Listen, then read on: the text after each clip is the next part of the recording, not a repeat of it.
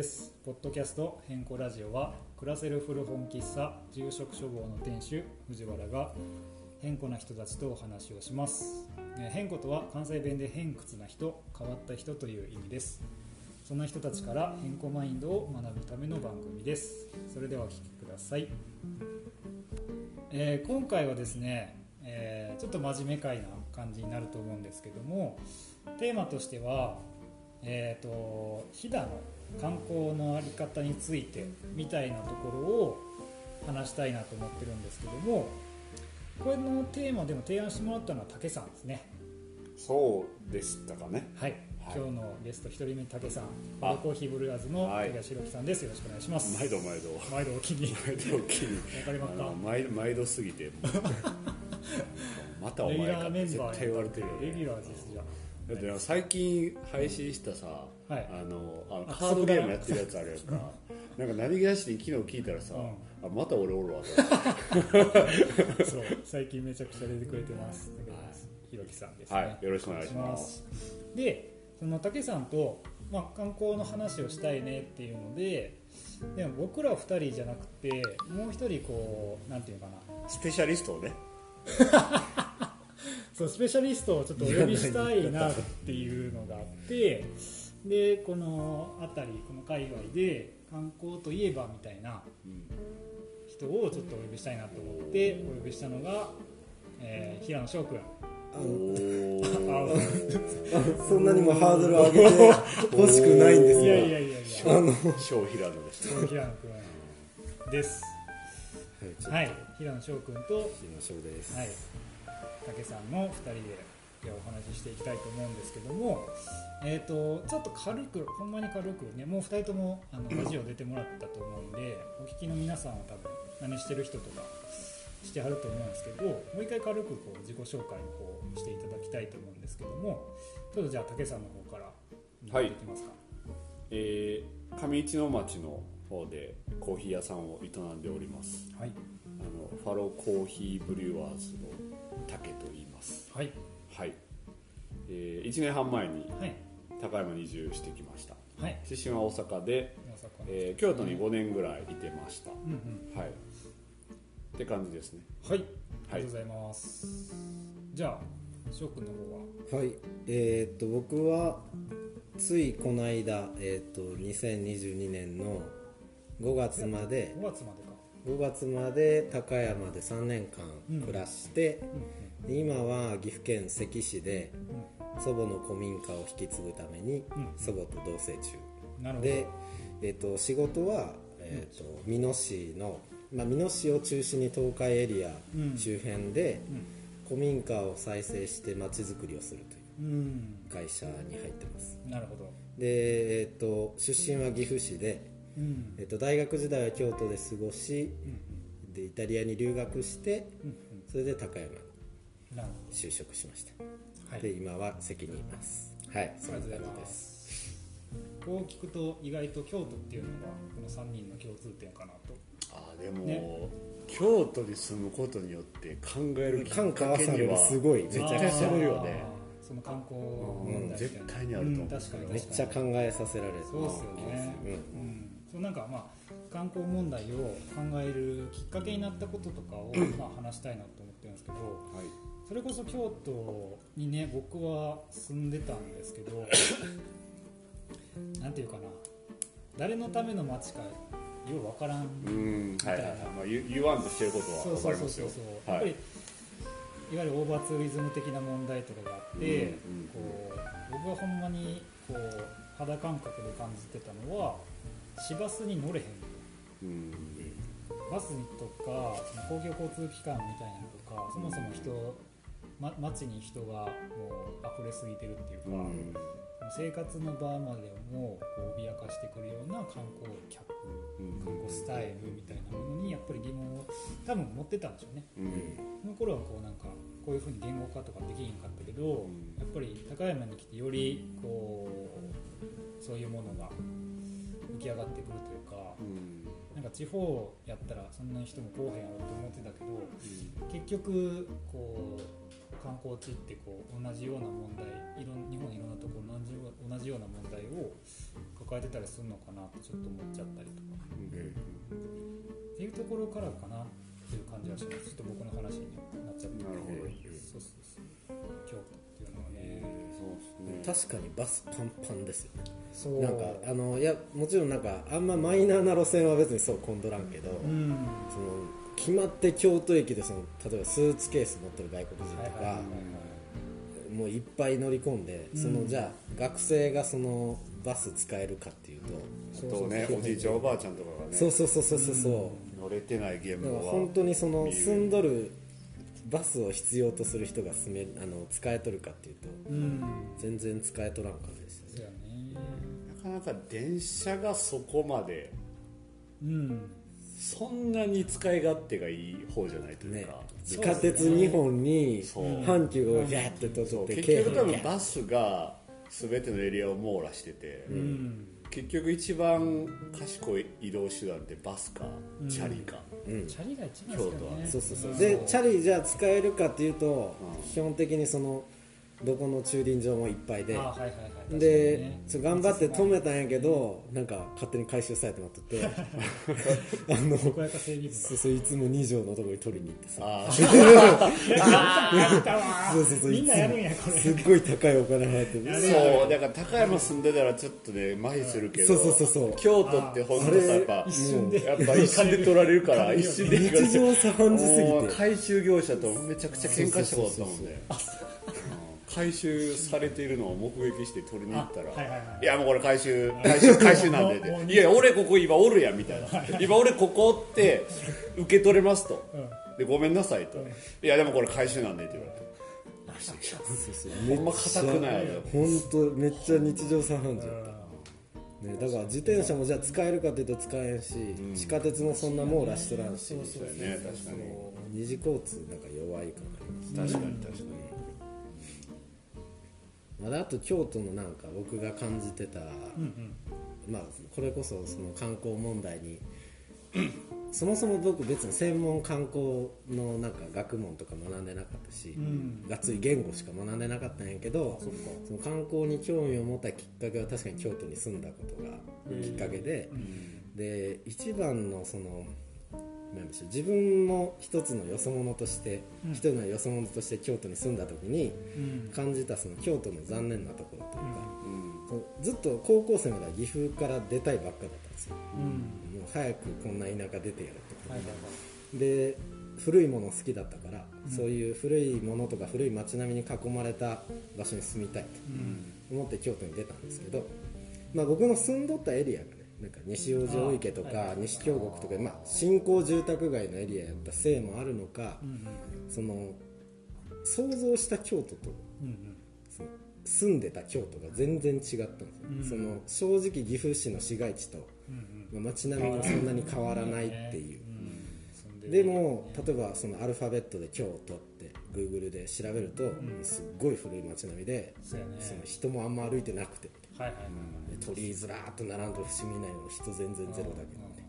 そういう写真いっぱい上がってくるけど、実際京都の観光地行ってみると人でごった返しとってそれ本当のなんか禅じゃないけど静けさのあるようなうん雰囲気のあること的なところはあるんやけどその普通の観光客は行けてないというか。なるほ多分想像とのギャップっていうかどうん。のは結構大きい課題かなと思いますね。なるほど。まあだからりょうくんの話と同じでオーバーツーリズムに絡んだ話ってことだよね結局ね。ねなんか僕はもともと京都に住み始めたタイミングで、その外国人向けのゲストハウスのマネジメントをしてたんですよ。うん。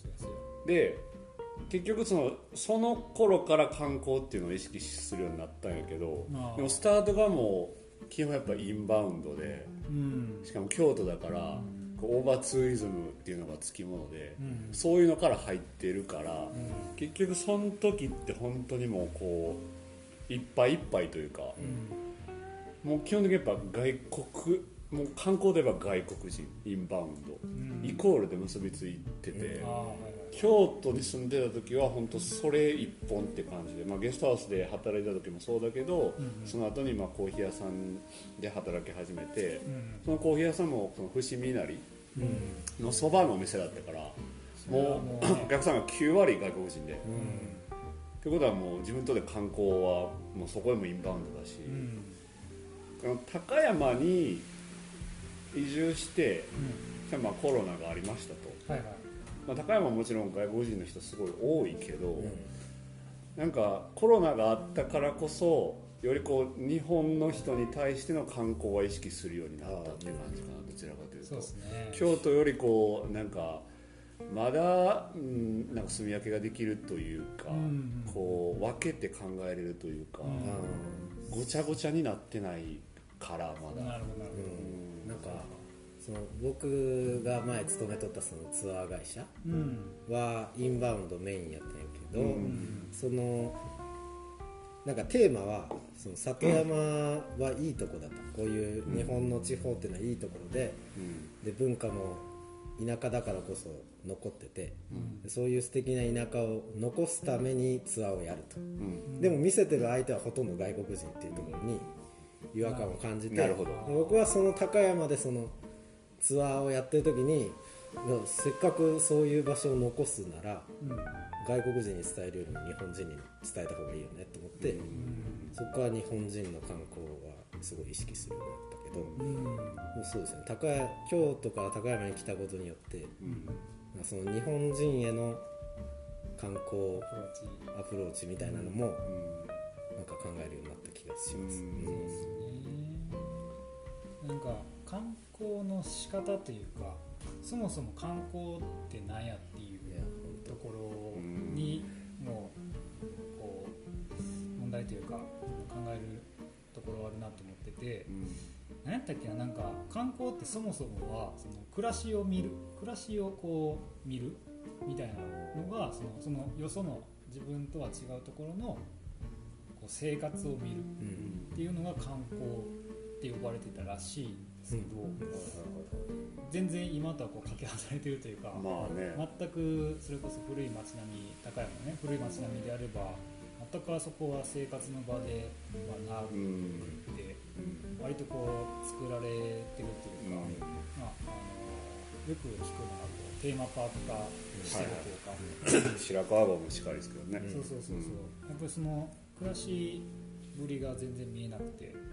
でお店ばっかりになってでそのお店もねこうどこにでもあるようなお店になっちゃいがちっていうのがやっぱりこういろんな問題を引き起こしてたりするのかなって思ったりとか僕は結構日本全国いろんなとこ旅してそれこそその生活の場みたいなのをこう見るとあこういうふうにこの土地の人たちが生活してるんだみたいな。よっぽどこう考えるきっかけを与えてくれるというか、ううんん、観光もただやっぱり楽しむのがまあ大事だと思うんですけど、何かをこう持って帰るというかうん。自分のねそれこそ翔くんとかが前話してくれたみたいに観光に行ってあ楽しかったで終わるんじゃなくて自分の地元のいいところを探したりとか自分の地元と違う部分を探したりとかそういう風なこう観光スタイルみたいなのがなんか流行ると面白いんだなとか思ったりするんですよね。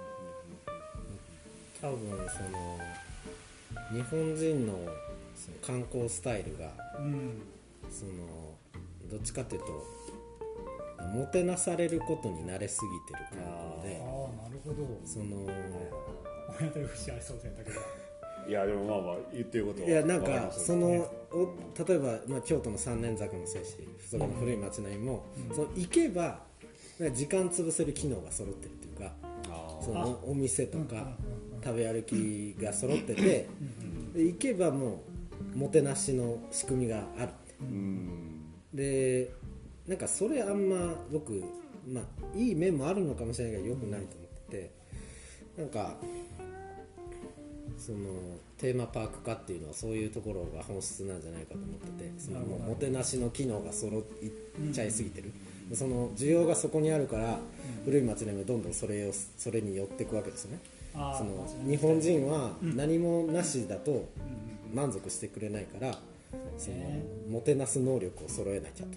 うん。でそういうお店が揃うとうん結果的にテーマパークっぽくなってなだ入場料のない和風ディズニーランドみたいになるわけですね。なるほど。でディズニーランドはじゃあ人住んどるかっていうとうん。人一人も住んでないわけで嫌で成り立つんですよ、うん。でも高山は人住んどるのにテーマパークになってまうもんでうん。その地元民とズレがね。そう観光客との圧力が生まれてどんどんなんか観光と暮らしが分離していくみたいなうなんかん。悪い感じに見えてしまう。だからもっとなんか暮らしと暮らし半分地元の人半分観光客半分みたいなスタイルがなんか日本人にもうん。なんか欧米の人たちはそういう観光がしたいと願ってる人が多い。そうやね体験があったそうなんかその古い街並みをガイドしていてもうんうん。あんまりその古い街並みに対していい印象を受ける海外の観光客の人いなくて。そうなんや。特に欧米語の人。そうなんや。でどっちかというと大神町とか東東山。そう東山神宮とか、はいはいはいはい。あの空町とか、うんうん。あと下仁の町とか。うんそのあんま観光化されてなくて地元の人が通う店がポツポツとあるところの方が人気が高いですよね。なんかこうやっぱ観光のね観光の仕方でもこうやっぱりなんなん個人主義というか主体的なうん観光そうですと、ね。なんかこう客観的な観光と、っうん。ていうので分かれるよねやっぱね、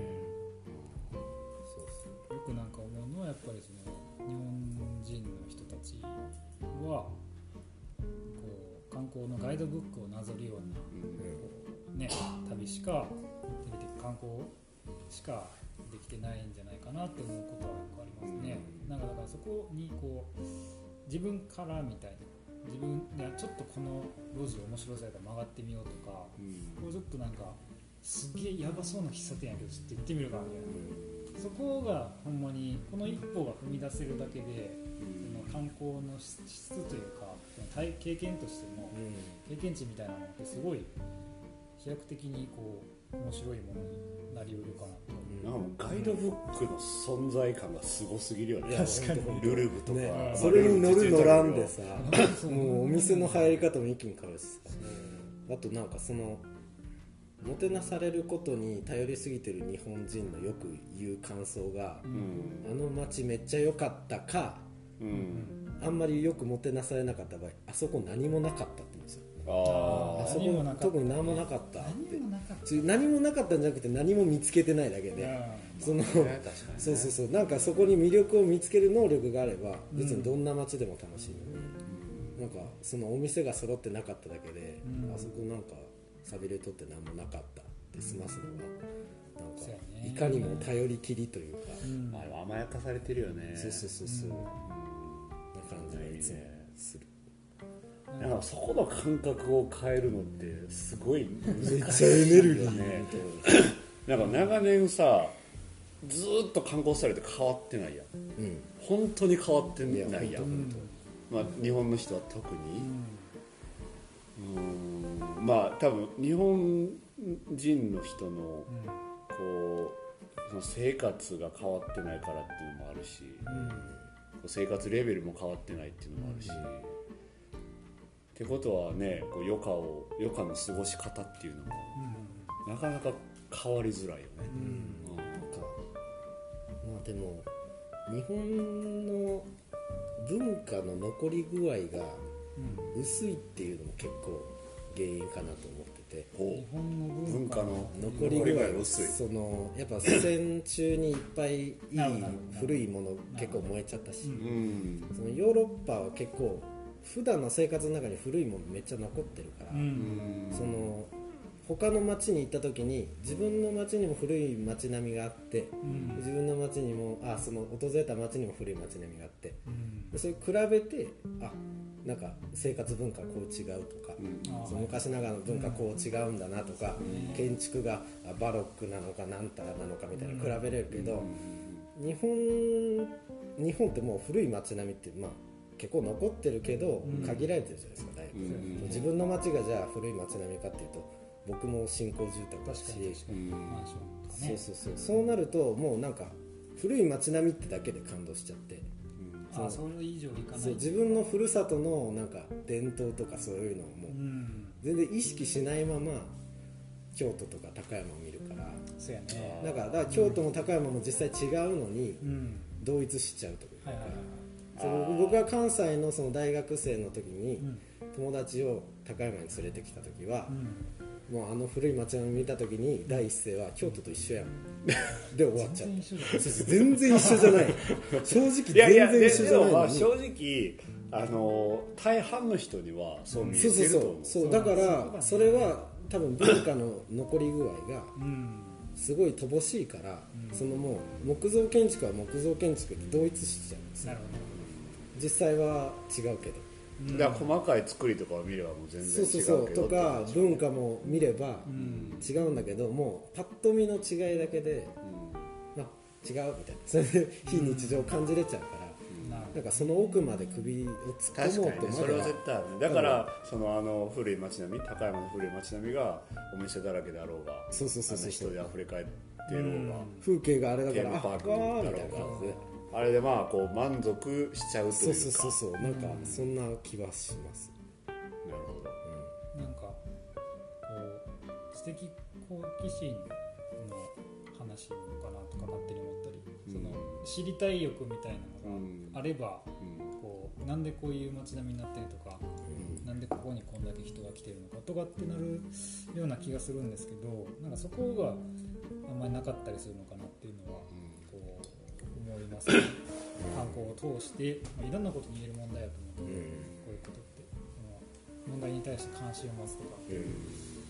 なん。かそこをね、うん、そこを僕は逆にその旅に出ることによってそのそれこそ暮らしを見て観光して本当の意味で、まあ、本当っていうのはあれやけどしてなんでこんなとこに人住んでんねやろとか、ん。なんであの建物がこんな形してんねやろとかって、なんかそこ結構始まりかもしれないですね。いろんなことを知りたくなったので、そう。日本だけでもこんなに違うのに世界に行ったらもっと違うんやろうし、そうそう。でも日本ではまだ見てないところとかいっぱいあるのにっていうか死ぬまで生き尽くせるわけないっていうのにぶち当たった時もそれこそ本を全部読めるわけないみたいな、そうそう。もっとなんか一緒の感覚としてすごいこう未知のもの未知のものに対するこう好奇心みたいなものがと湧くようななんかこういう体験とかねなんかいろんな人にしてもらいたいなって思うんですけどね。そういうでもなんやろマインドになるのって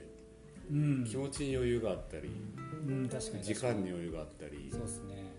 なんかこうなんやろな思うのがうんうん。旅行に来てもうんなんか時間なさそうにしてる。なんか忙しそうにしてるっていうかうん。休まらないっていうか。うん。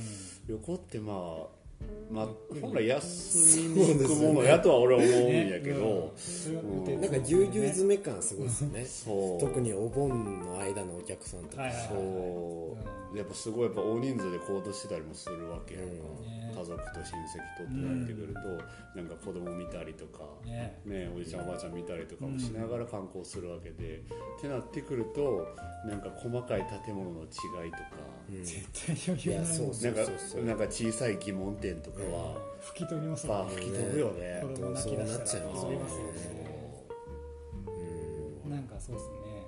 なんかでも余裕のなさから生まれてるみたいなところ解決策のところで話せるといいですね、確かにね、うん、余裕を確かに確かに生めば観光ってもっと面白くなるんじゃないみたいなところを話したいですね、でもまあ高山のそのかみさんの町は そのテーマパーク化してて、うん。その暮らしが失われてるっていう面ではデメリットかもしれないですけど、うん。高山の町全体で言うと、まあ、一回亮さんにも話したと思うんですけど、うん。メリットではあると思っててうん。そのまあ暮らしをなんだろう邪魔するとまでは言わないけどああはいはいはいはい。そのまあうじゃうじゃいる観光客があそこに集中してくれるおかげで、うん。うんその他のエリアは穏やかでいられるというか、うん。ゾーニングがちゃんとそうそうそうそう。例えばなんか線引きがはっきりされてうん。なんかね軒下に観光客が休んでたりしたらはいはい。びっくりするじゃないですか、自分の家出たら「俺なうん。お前何ここでしとんの?」みたいな感じになるし。やね。でもそういう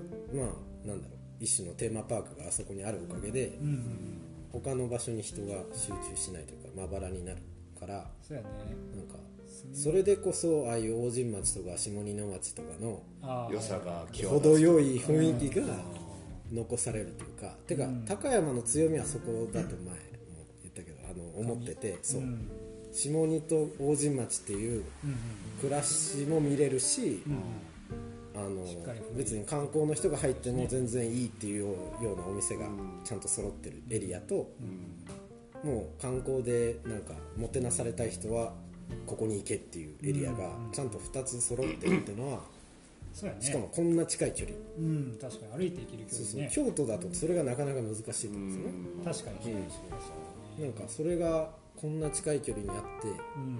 すごいコントラスト激しいしうん。なんかある意味面白いしそれがなんか意外と街としてうまくだから必ずしもこうあの一箇所集中は悪ではないっていう感じか。そうなんか地元の人に聞くとまあかみさんに集中してくれとってよかったわっていう人ははいはい。ああなるほどね。結構いるしあとその古民家とか町屋をその維持していくっていう上でああやってテナントに売り出すってことはうん。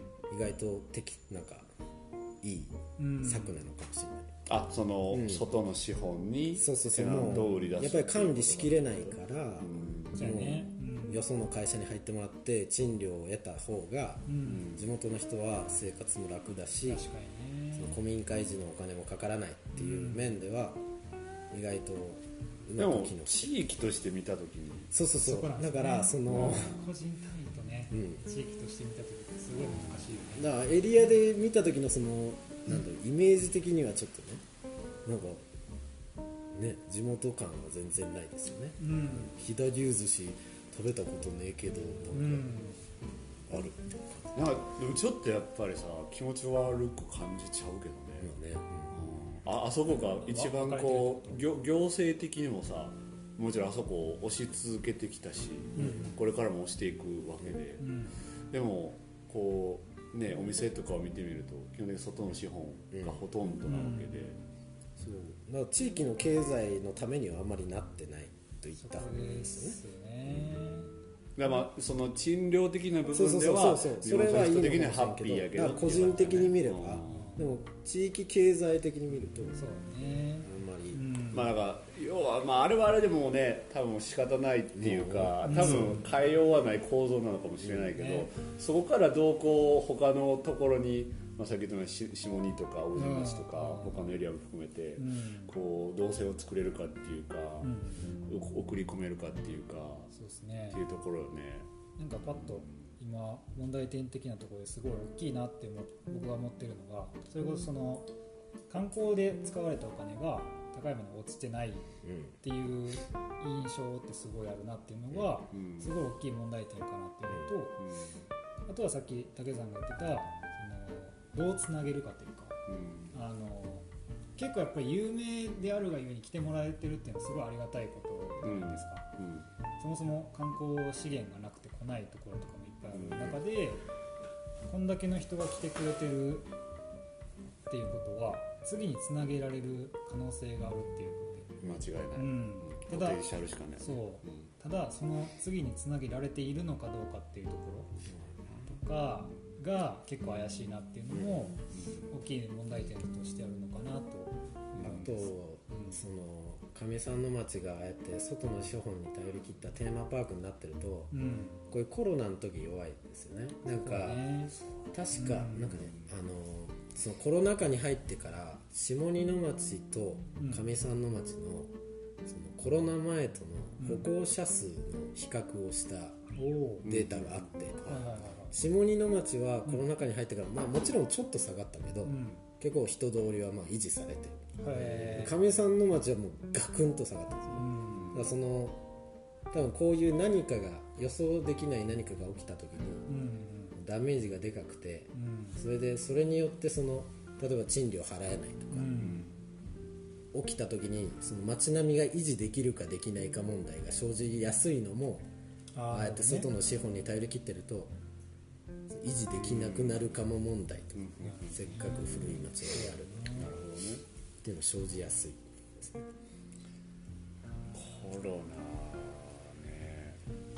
そうですね。コロナってすごいこう観光というものを考える中ですごい大きなターニングポイントうんだなっていうのはすごい思ったしただやっぱりそれこそまたこれも多分問題点で挙げられるかなっていうものが果たしてじゃあコロナ禍で変わるのか変わらないのかでいろんなもお店をやってる身としては、うんうん。お店作りにあたってやっぱり意識は全然変わるよね。このパンデミックがある内で、はいはいはいやっぱり観光に振り切ろうとすれば、うん。多分そっちの方が、まあ、楽って言ったら分かりやすいですよね。分かりやすいよね。分かりやすいし、うん。なんかやりやすいような気はする、うん。観光に全振りした方が。確かにね。で今までは多分それでね結構どこのお店もできてたのかもしれないけどコロナがあってから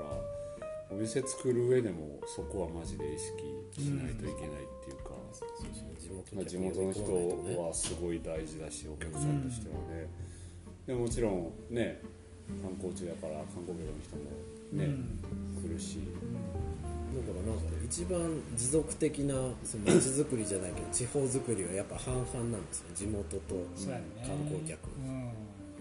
そうそうそうそもそも両方いるよねそうそう、うんもう飛騨なんてマーケットすっごい限られてるし、うん飛騨地方内の人は飛騨地方内でほとんど行き来するしあっちの美濃地方だと名古屋から行き来したりとかするけどそうやねそのもうねこの15万人しかいない飛騨地域内でほとんど、しかもなんか街中に出てこないっていう人もいっぱいおるからねそうそうそう、ねだからそのもうあの地元民だけ向けにお店やっちゃうともうどんどんね。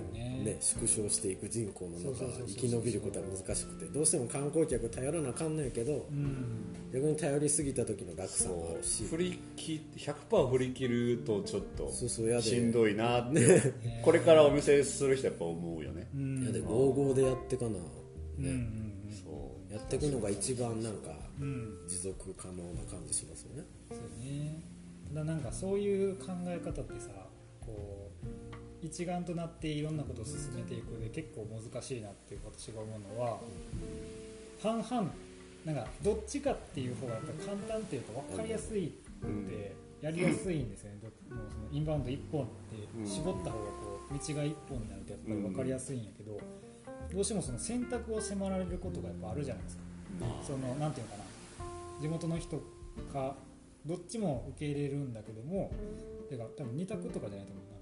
いろんな選択肢が生まれることによってどういう対応にしないといけないのかなっていうこうある種の面倒くささみたいなのがうん。生まれてしまうんだけどもただそれを面倒くさいって思ってややらなかったらこうなるよみたいな感じでそこをこう考え続けるこうなんか流されていっちゃいそうだよね。こうこれからまた例えばねインバウンド復活して外国人めっちゃ戻ってきたら、うんなんか前の同じ過ちを繰り返しそうな気もせんこともないなんか意識せずにおって何も考えてやってたら確かに。もう絶対流されてしまう。そうそうそうそう。だからやっぱりそのそれこそ痛い目見た時にどういうふうにこう学べるかというか転ん転んで起き上がれるかどうかというか、うん、なんかそこをすごいそれこそ観光だけじゃなくていろんなところから感じるというかそのコロナ禍っていうものを経験してきた我々にとってそこはやっぱりこ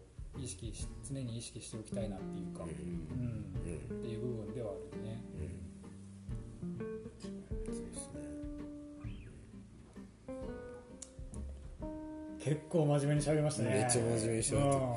こんな真面目にく。なねちゃちゃ入れる暇もなくお前ねちょっと入れようか。入れようこんな真面目な顔したタケさん初めてかいやいやいやいやいや。横でひっそりと長い俺は大体9割こんな感じやでい。やいやいや。じゃあなんで1割？1割1割は全一割の目にあって全力に全力で注いでるしタローコーヒー行く時いつもその1割なんやあそうそう僕ら結構真面目な話しますよねお店ねするよするよ。翔くん翔くんみたいななんかこうなんか楽し食みたいな。翔くんみたいななんか楽しくなるねわかる？あーそれは光栄でございます。確かに。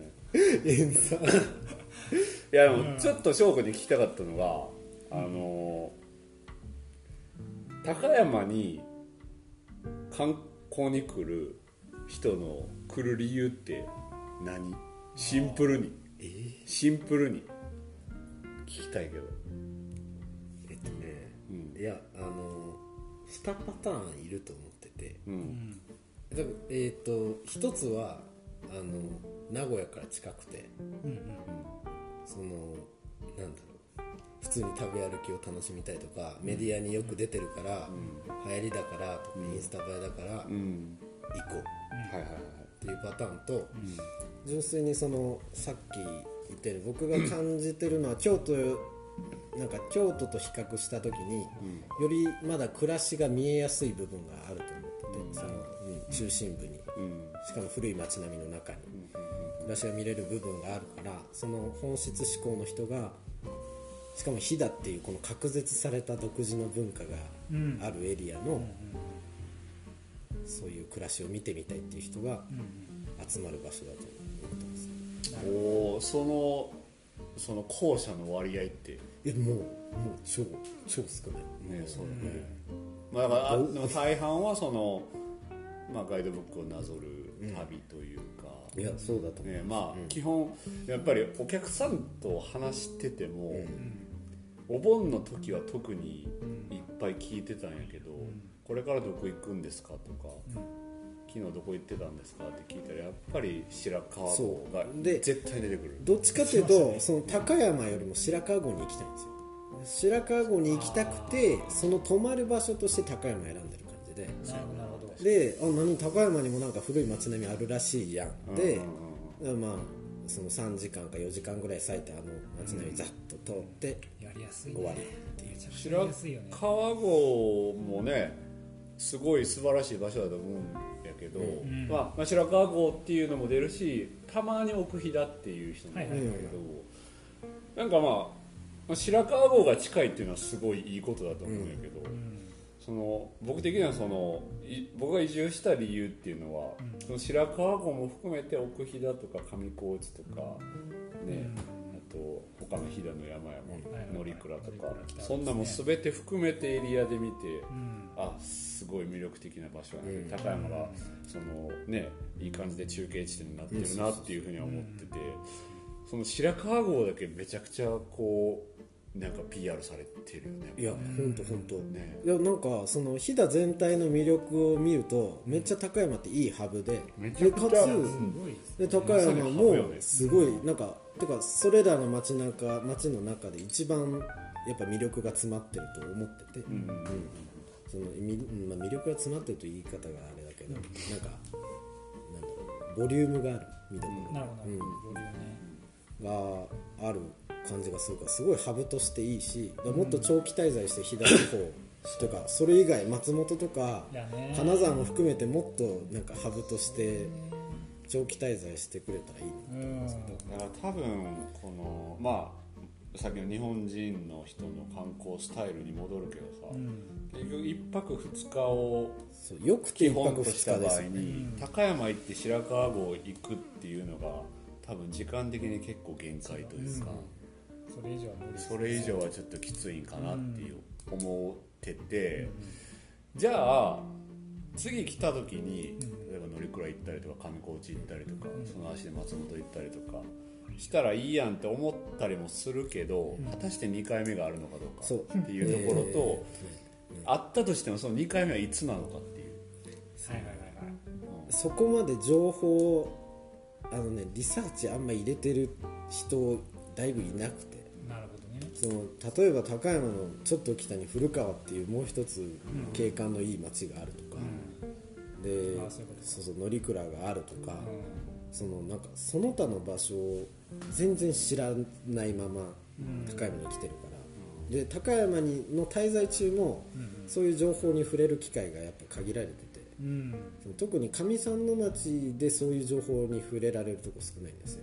あで多分そういう情報に触れたい人はもう多分触れてるんですよそもそもそういうそういうそういう情報にリーチできるところに、ね。そうネットだろうがお店だろうがなんかこうコミュニケーションを重ねて多分触れられてるんだけどなる上山の町に行きたい層は多分その触れる能力もないしかつそのお店側もそういう情報を提供することはしていない、だから上三の町から他へこう送り込まれへんってことそうそうそうそう。ほ どなるほどなるあそこがね最終目的地で終わってしまうみたいな、でもなんかその上さんの町以外にもこういう散策楽しいとこあるんですよって言ってる、っていうか言ってるなくてもそういう情報があるところ。うんうん。なるほど発信がもうねうん。やっぱりできてないんかなって思うけどじゃあそれは誰のせいなんていうふうにそうなんかね。全体的ななんかねそうだからそのなんか他のエリアをほっつき歩歩いてほしくない地元民の意向も多分あると思うし、うん確かに。確かにね。その辺も加味さなあかん。よね、うん。絶対ね、情報に触れる場所ね。これはもう結構解決策のところで話せればいいかなと思うんですけどそれこそ竹さんのお店とかをうん。情報ねわ割と街中にあるわけじゃないですかお店が。でそこでやっぱり情報に触れる場所にしていくというか。まあお店側がなんか連携してできるのもまあ一つですよね、だから情報ってその観光案内所である必要は必ずしもなくてご飯屋さんではもちろんいいしご飯屋さんでそのこれがなんか面白い景色のいいとこないですかとかって聞くとかそれこそ僕がよく言ってるのが本屋さんを観光案内所代わりに使うみたいな。その古特に古本屋さん。で古本屋さんっていうのは町のその町の人が読んだ本が集まるわけなのでその町のことがなんとなく分かると。で古本屋のお店の人に話を聞けばいろんなことを教えてくれるみたいに観光案内所代わりに使える場所ってどこででもなりうるなりうなることができるかなっていうのはすごい思うんでだからいろんな人がこう観光案内っていうかそういう面白い場所の情報みたいなものを提供できる人になれると面白いのかなって。いう提供まではもちろんできるんだあけどなるほど。なるほど、うん。うん。いくらでもこうおすすめはできるし、ね。ただそれを受けて、うんうんそこに行ってくれるかどうかっていうのと、ん。行く時間があるのかどうかっていうとそころはやっぱり別の話それででそれを聞いてじゃあまた次の旅行も高山にしようになるとかね、うん。なかなかやっぱね。ね。それこそ2回目に。来るそうなんよね、でまああとそのやっぱりその上さんの町に集中する系の層にうん。それがなんかヒクリーンヒットするかどうかもやっぱなんかよそもそもね。うんそもそもね。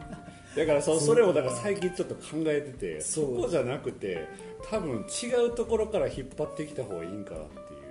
ああそのあその上三の町に行くそうじゃなくうんうんて、うん。違うところからなるほどそうもうちょっとこうなんか違った感度を持ってるうん。層というか、いやそうですよね。なんか多分その亀さんの町に歩いてる人にその多分情報がいってないのは確かなんだけど、ん。で例えばその乗鞍にこうやって行けますよってうんなった時にあのそう乗鞍乗鞍にいすごい綺麗行きたいっていう人よりかは、うん。だ遠いなってなる人もそうやな。そうバス乗り換えてあそうそうえそうーそう。ほおのき平からそうえーみたいな。そうそうそうそう。そうそうなんよねだからそもそも高山に観光しに来る人をど度外除外視するというか全く別のところから引っ張ってくる方が上三の町って白川郷の黄金ルートを行く人っていうのは多分そもそも例えばお店に行ってうん。おすすめ聞いたりとかうん。次の目的地聞いたりとか、っていうのよりかはう、ん事前にこうやっぱ行く場所を決めてる気がするんだよね、そうですね。うん、ある程度大体こう脳内でうん。旅行してると思う。はいはいはい。行く前に。ね。ここのお店行ってこはいれ見に行って。うんなんとなく想像はしてると思うのもう時間刻みで決めてそうですよね。そうそうそういや 何時に高山着いてここでレンタカーして。そうそうそうね一泊二日だと特に。うん、そこをほんまにぶち壊していきたいんですよねだから急にこうね入ったお店でまあでもそれもやっぱ良しとするとねやっぱ、うん。だからまあ多分そういうモデル化した観光があるからこそのっていうのもね、なんかあるよね、う。ん悪ではないからね、うん、そう決められたモデルがあるからそれに道を外そうとする人も出てくる、うんそうあ確かにそうですねそれ以外の変更そうなんかあねそうやそうやそうやだからそうそうそう。政党がいて変更がいるそうそうそうそう。ですからね。そう。そうなんかこの話したなみそさんやったっけな？ほんまの変更の話。ああはいはい。あだからそのこうだからなんて変更じゃない人たちうん。マジョリティの人をリスペクトまする。リスペクトしながらそうそうそうそうそう。そこは大事大事なんですよう。んそうそうそう。そう大大多数はそっちなんだから。そうそう大多数そっちだからね、その前提に立つっていうことって意外と忘れがちで、うん。なんかそれに気づいた瞬間に結構愕然とするっていうか、だからまあそうだからやっぱ街並みの維持には一役買ってると思うんで、うん、そうそうそうそう。でまあ、少なからず波及効果はあるからねそこから他のエリアに。ただそれだとそのまあそれにそうそれに続くデメリットももちろんあるよっていうのとまあ高山のなんか今後に続くかと言われるとちょっとどうかなっていう、ああなるほどね。だからまあ一応課題ではあるけどよしともしなきゃいけないっていうなんかね。微妙なところです。難しいよね。そうそうそう。いやでもちょっとじゃあさっき言ってたその、ね、違うところから観光っていうものじゃないところから高山に来るみたいな話は、結構あの木工やってる人とかそれとか最近結構僕大学生が遊びに来てくれたりするんですけど、あのおてつ旅っていうなんか取り組みみたいなのがあるらしくてなんかその滞在しながらあの農家さん農家民泊みたいなところで2週間とか今あの住職処方にもあのこれ岐阜住学っていうプロジェクトがあって企画があってなんか地域インターンみたいな、で大学生が滞在してくれたりしてるんですけど実は今こう公開収録をしてまして。その大学生や、えー木工を勉強しに来てる人たち。そして、えーよく話に上がってた大神町のコーヒー屋さん鳥コーヒーの人が来ていただいたりするんで What's up proposal ちょっと時間も時間なので昨日の昨日の5歳それちょっと一回一回区切りにしましてでこれも前後編というかもしかしたら3部作になるかもしれないんですけども一回休憩挟んではい今度は問題にそのさっき言ってた問題に対するうん。解決策みたいなところを、あの公開収録中なのでいろんな人からの意見を聞きながらうん。ちょっと話していけたらなというふうに思ってますので、今回はこの辺で。はい。ありがとうございます。はいありがとうございます。いい感じですね。いい感じですか？めっちゃいい感じ。ありがとうございますいやいやもう翔翔くんの胸を借りてるやってますから。借りまくりですからね借りまくってますからもう。うん僕はただあの回してるだけ最初の頃はねこうやって言われたら変な汗出てたんですけど 最近ね慣れ慣れてきた。うんもう汗出んくなってきて飛騨が誇る。飛騨が誇る。宝ですか連鎖トレジャーショーですから。トレジャーシ結構真顔で言うのもらうのやめてもらっていいですか？平野トレジャーショー平野平野ミドルなのミドル。ねはいじゃあ、今回はこの辺でお別れさせていただこうと思っております。はい。じゃあとりあえず合唱ではい。いきましょう。はい、じゃあ今回も聞いてくださってありがとうございました。合唱。合唱。多少